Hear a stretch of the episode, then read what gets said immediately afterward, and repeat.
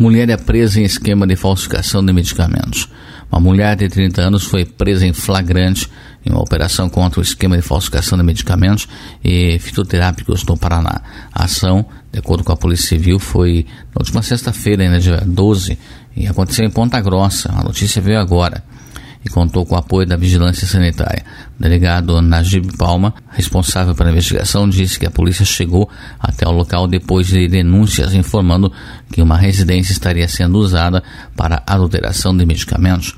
No apartamento, os policiais civis apreenderam produtos com rótulos de diferentes marcas, embalagens e comprimidos, além de insumos como ervas e sementes que eram utilizados na produção de cápsulas uma empresária ali produzia suplementos alimentares, é, é, até produtos voltados ao embelezamento, emagrecimento, esses produtos é, fitness, e além de alguma coisa que era misturada com uma química, que a perícia está já verificando, mas nós achamos ali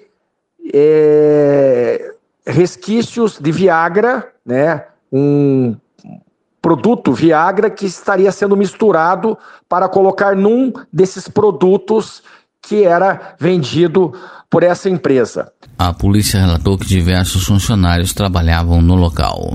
As vendas eram feitas por representação, não era ali aberta ao público. A empresa tem nove funcionários, funcionava há cerca de um ano mais ou menos.